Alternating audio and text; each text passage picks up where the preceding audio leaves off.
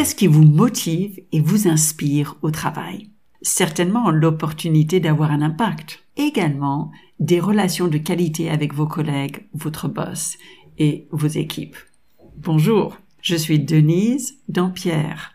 J'ai un MBA de Harvard et je forme et accompagne des jeunes managers dans le programme Devenir le manager que vous avez rêvé d'avoir. Ce Manager Making Podcast a pour but de vous aider à développer un teamwork à la fois efficace et agréable. Vous avez certainement entendu mon petit accent charmant. Je suis de double nationalité américaine et française. Donc préparez-vous pour deux choses dans ce podcast. En premier, je vous apporte une perspective fraîche. Je ne suis pas issu du système éducatif français qui forme à une manière de penser. Je vous apporte une perspective originale, pleine de dynamisme, de praticité et d'espoir. Deuxièmement, préparez-vous pour de l'imperfection. Oui, je vais faire des fautes de grammaire. Peu, j'espère et vous les entendrez quand même. J'espère que mon imperfection vous encourage. Je crois dans le test and learn, à aller de l'avant, essayer et améliorer, et c'est ce que je vous invite à faire ensemble. Allons-y!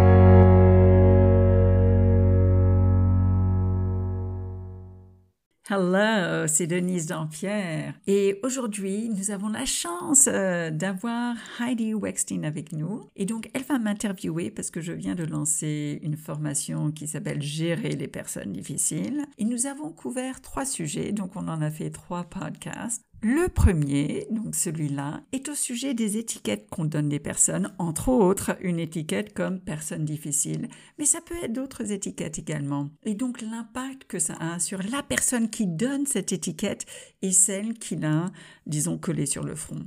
Lors du deuxième, on va regarder le growth mindset et en troisième, il y a un outil que je parle dans la formation Gérer les personnes difficiles qui s'appelle le message en jeu et on le met en pratique.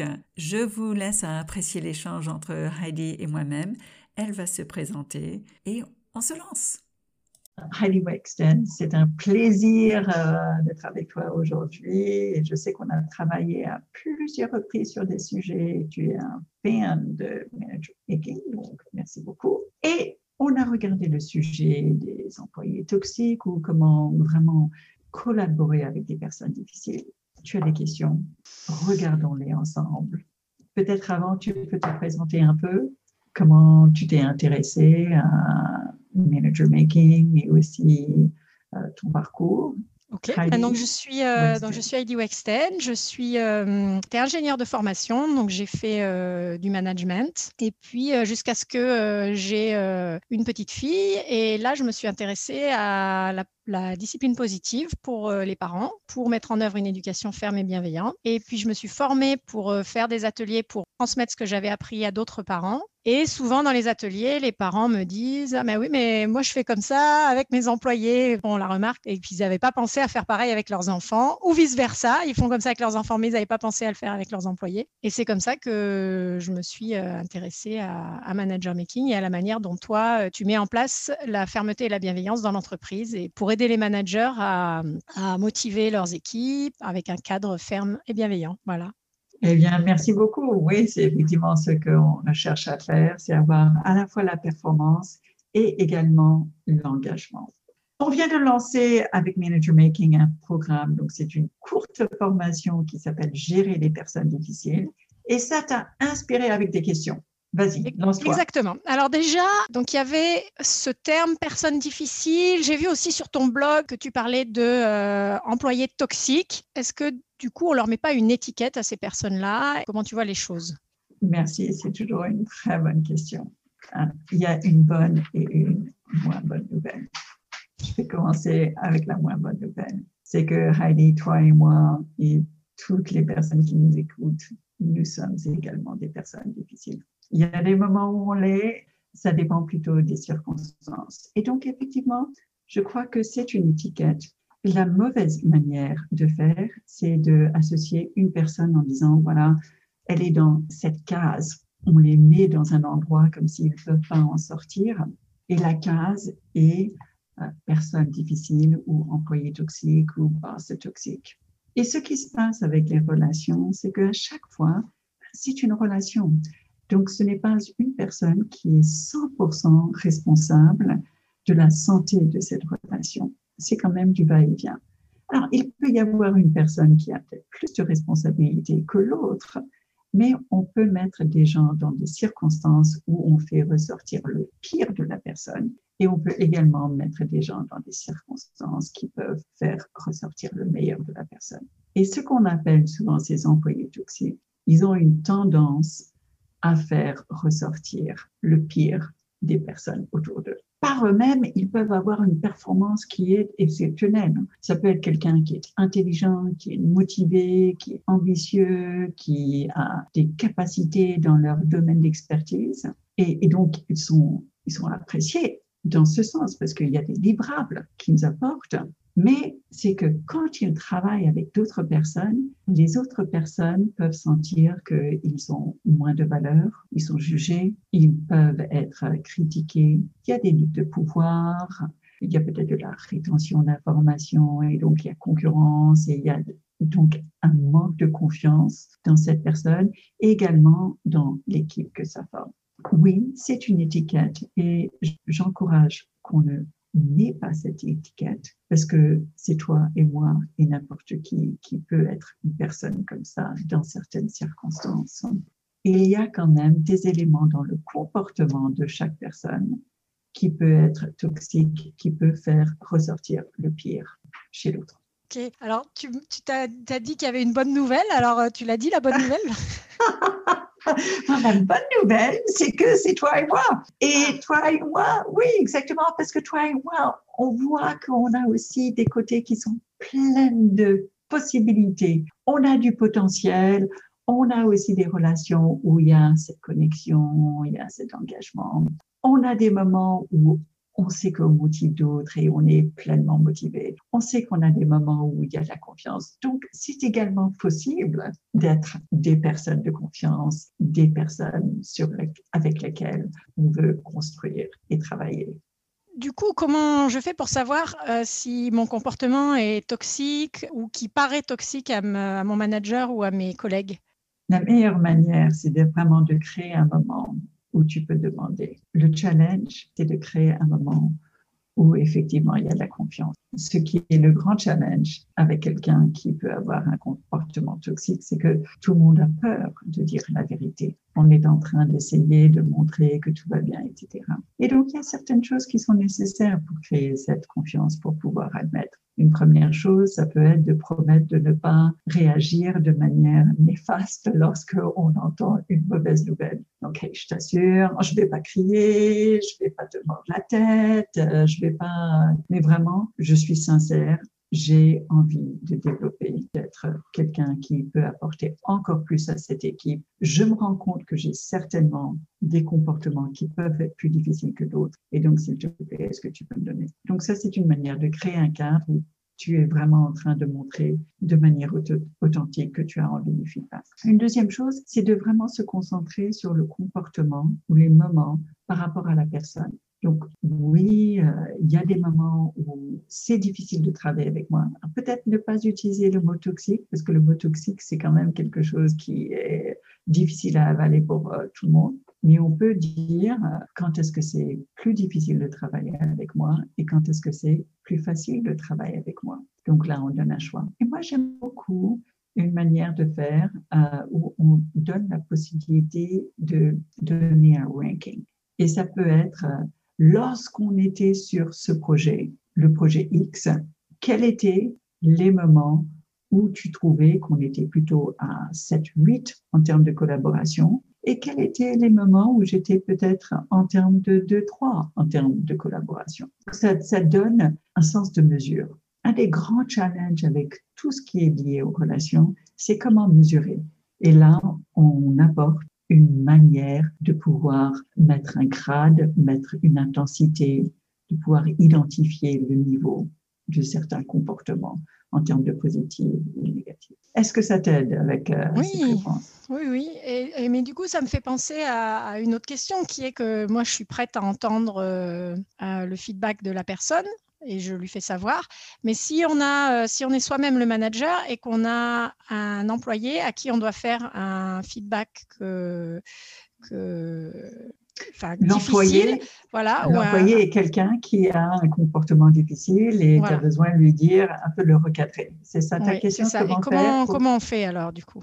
Parce qu'il n'est pas prêt, il va peut-être mal réagir ou est-ce que je, enfin, j'ai, voilà, il va peut-être mal réagir, ça peut-être créer un conflit ou le blesser ou voilà. Et donc comment je fais pour le faire euh, en douceur? Alors, on peut utiliser cette même méthode d'utiliser l'échelle et de le demander en termes de auto-évaluation. Lors de la présentation, tu te rappelles, il y a eu, et donc être assez spécifique avec la situation. Tu te rappelles, euh, tu as présenté une idée, quelqu'un d'autre, elle n'était pas d'accord, il y a eu un conflit, et puis euh, vite c'est monté en niveau d'intensité. À une échelle de 1 à 10, tu dirais c'était à quel niveau d'intensité? Tu peux commencer avec des questions qui font réfléchir l'autre personne.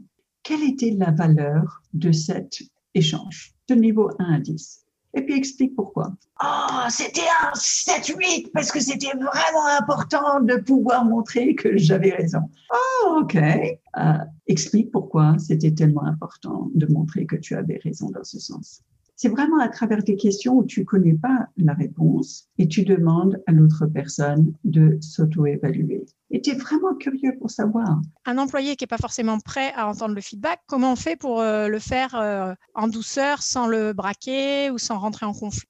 Alors, je vais te raconter ce que nous, on a vu juste hier dans le groupe de managers que je mène avec Manager Making. Effectivement, il y avait une situation comme ça où le manager devait recadrer quelqu'un qui se braque souvent quand on lui donne du feedback. Alors, ce qu'on fait dans le groupe de manager making, c'est qu'on a un moment de recherche de solutions où quelqu'un présente sa situation et puis après, on a un brainstorming pour trouver d'autres manières de gérer la situation que ce qu'ils font actuellement. Et puis après, on le met en place et, on fait un jeu de rôle pour le mettre en place pour qu'ils puissent essayer cette solution et trouver ce qui marche, ce qui marche un peu moins bien, et puis le peaufiner pour vraiment le mettre en place lorsqu'il est dans le cadre du travail. Et donc, euh, la situation était qu'il faisait un travail, mais à chaque fois, son travail avait besoin de correction. Et il le reprenait, et ça marchait, mais peut-être la semaine prochaine, encore une fois, il rendait un travail et de nouveau, c'était une autre correction. C'était peut-être pas exactement la même chose, mais quand même, c'était une correction qui n'était pas nécessaire. Ce manager a choisi la solution de se focaliser sur ce que son employé voulait comme réputation. Et ce manager a dit, OK, j'essaie cette nouvelle stratégie qui est qu'est-ce que toi, mon employé, tu as envie d'avoir comme réputation Comment tu veux développer toi? Ça, c'était la première question. La deuxième question, donc tout ça, c'est des questions où le manager, il n'a pas les réponses. On les appelle des questions de curiosité parce que vraiment, nous, on n'a pas les réponses, on est vraiment là pour écouter. Donc, cette deuxième question, c'est qu'est-ce que tu as besoin de pouvoir accomplir pour pouvoir arriver à cette réputation ou ce stade que tu désires? Et la troisième question, c'est comment je peux t'aider? Ce qui est le plus intéressant, c'est que nous, on a fait ce jeu de rôle et voilà comment le manager s'y est pris. Alors, euh, regarde, euh, je suis content qu'on ait ce moment-là ensemble parce que vraiment, euh, tu me dis combien tu as envie de développer en tant que manager. Et tu sais qu'en tant que manager, nous, on est encore plus sous le regard des autres. Donc, on ne peut pas se permettre de faire des petites erreurs. Je comprends que peut-être pour toi, ça ne soit pas intéressant, c'est un détail qui te semble être un détail, mais pour nous, c'est important. Donc, tu as compris que vraiment, c'est essentiel que tu prêtes attention à ces détails. On a fait Il n'a pas fait du tout ce que vous aviez dit.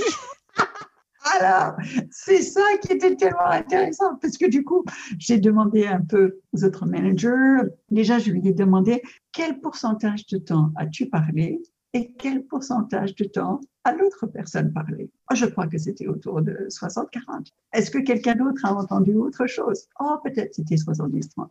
Wow, moi j'ai entendu 95-5 peut-être, ok? Et donc on avait enregistré pour qu'ils puissent entendre. Et j'avais pris des notes aussi, j'ai pu répondre. Peut-être c'était des questions qu'il avait posées il y a des années ou il y a des mois, mais dans cette conversation, il n'y avait pas de questions, effectivement. Il s'est rendu compte que ce que lui, il pensait faire, c'était vraiment de faire en sorte que l'autre personne exprime où il est, parce que quand l'autre personne s'exprime, il se responsabilise. Il était en train de faire des conclusions et que l'effet était que l'autre personne se sentait jugée sur la défensive et donc déconnectée. Ça semble être facile à faire, mais c'est plus compliqué. Donc les trois questions, c'est premièrement, qu'est-ce que tu veux comme résultat? Deuxièmement, qu'est-ce que tu as besoin de faire pour pouvoir y parvenir? Et troisièmement, comment je peux t'aider? Et le fait que tu laisses l'autre personne répondre, il s'engage et tu peux construire là-dessus. Mais si c'est toi en tant que manager qui donne toutes ces instructions, ça crée de la distance et ils sentent que, oh, encore une fois, et on ferme les oreilles. C'est très intéressant ta méthode, mais euh, si la personne euh, si la personne euh, n'a pas vraiment envie de changer, elle, va peut-être s'engager sur des objets qui sont pas ceux, les objectifs qu'elle va proposer sont peut-être pas ceux que j'aurais envie qu'elle qu'elle adopte. C'est à toi en tant que manager d'être certaine de savoir où toi tu veux aller un des rôles du manager, c'est d'être clair avec notre vision et de pouvoir la partager avec d'autres. Encore une fois, souvent les managers pensent que la manière de le partager, c'est de le dire, de le dire, de le dire. Mais je propose qu'on la partage à travers des questions qui font réfléchir d'autres personnes dans ce sens. S'ils veulent aller dans un sens qui n'est pas prioritaire pour le manager, il y a des questions à poser. Ça peut être comment ton objectif est aligné avec l'objectif de notre équipe.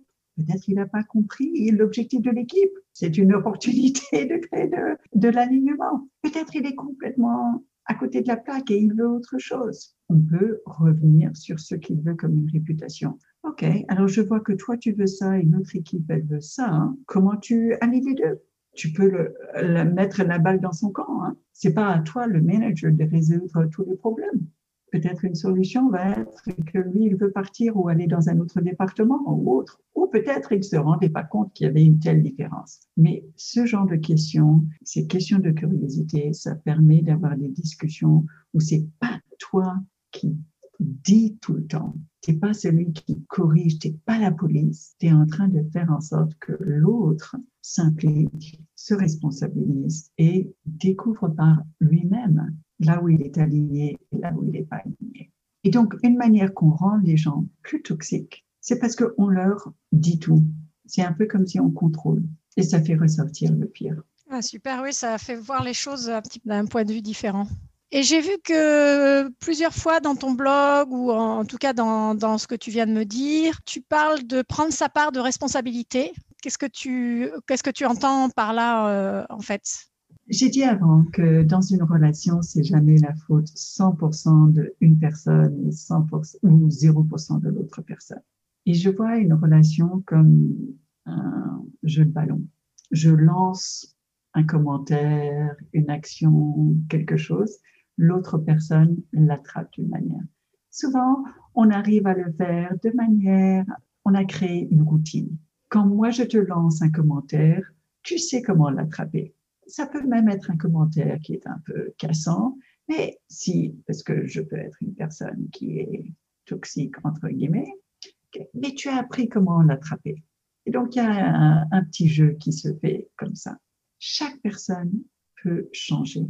Si moi, j'ai envie de changer la relation, même avec mon boss, ça ne dépend pas uniquement de gens qui sont à mon niveau ou des personnes que j'encadre, mais je peux le faire aussi avec des gens qui sont plus haut dans l'hierarchie, c'est que je peux changer la manière que je réagis. Et c'est ça vraiment prendre sa responsabilité dans la relation. Si quelqu'un peut dire j'ai besoin de ça à 17 heures, une manière très respectueuse de réagir et aussi de prendre responsabilité et de responsabiliser l'autre et de dire j'ai ces cinq tâches qui m'ont été données comme prioritaires. Tu viens de m'en ajouter un autre, lequel je laisse tomber pour le moment pour pouvoir faire ce que tu viens de me demander de faire. Tu es toujours en train d'être respectueux et tu es en train de fixer un cadre pour dire euh, il y a 24 heures dans une journée et moi j'ai une énergie limitée. Et je crois que le patron n'a pas nécessairement donné la tâche en pensant, chic alors, je vais faire en sorte que je vais complètement épuiser mon collaborateur et l'amener vers le burn-out. C'est juste qu'il n'a pas tellement réfléchi aux six autres choses qui sont sur l'assiette. Et donc, c'est une manière de faire en sorte que tu lui demandes de prioriser. Super, je me sens déjà euh, pleine de, nouvelles idées et de nouvelles manières euh, de faire. Je me sens déjà grandie et responsabilisée.